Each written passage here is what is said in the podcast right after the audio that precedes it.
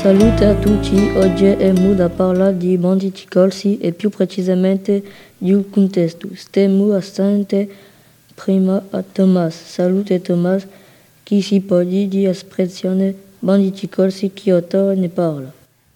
Espressione banditi corsi vuole dire bande di criminali che hanno agito in Corsica dopo il XIX secolo. Jean Baptiste Marcadi ramenta qui in 1931 grande operacion militare è stata fatta dal governo. Si tratta di mettere fine all'azione di sti banditi perché parece celebrità che hanno bisogno d'avventura visitando volontari a Corsica. Chiamata allora Palazzo Verde, adoprano vitture blindate, carri armati, cani militari e anche avio di caccia.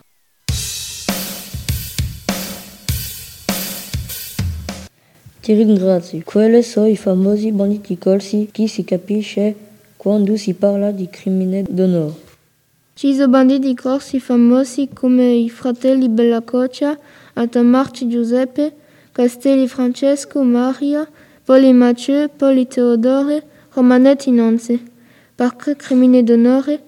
A nozione di crimine d'onore un si può spicca da quella di, di un bandito corso. Si tratta di un individuo o di a sua famiglia.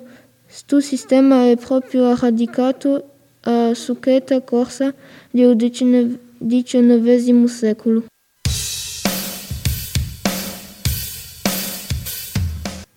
Ringrazio. Chi si può dire di i rapporti di gendarmeria?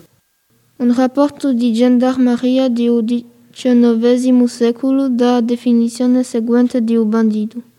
È un uomo che rifusa d'obbedire, dando piglia a macchia. È assai raro per i gendarmi di realizzare i suoi fini da soli. Quando diciamo che un bandito è stato ciapo, è di solito perché è stato tradito. Quando si dice che un bandito è stato tombo di gendarmi, la gente alza le spalle e ride dicendo doveva essere stato tombo dopo a sua morte.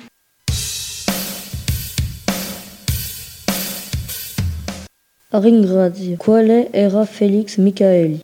Felix Michaeli ha anche collaborato con i gendarmi per mettere fine all'azione dei banditi pericolosi, alcuni di quali erano refrattari a mobilizzazione durante la Grande Guerra. Ha finito la sua vita sia in macchia sia sotto a una falsa identità in un paese corso.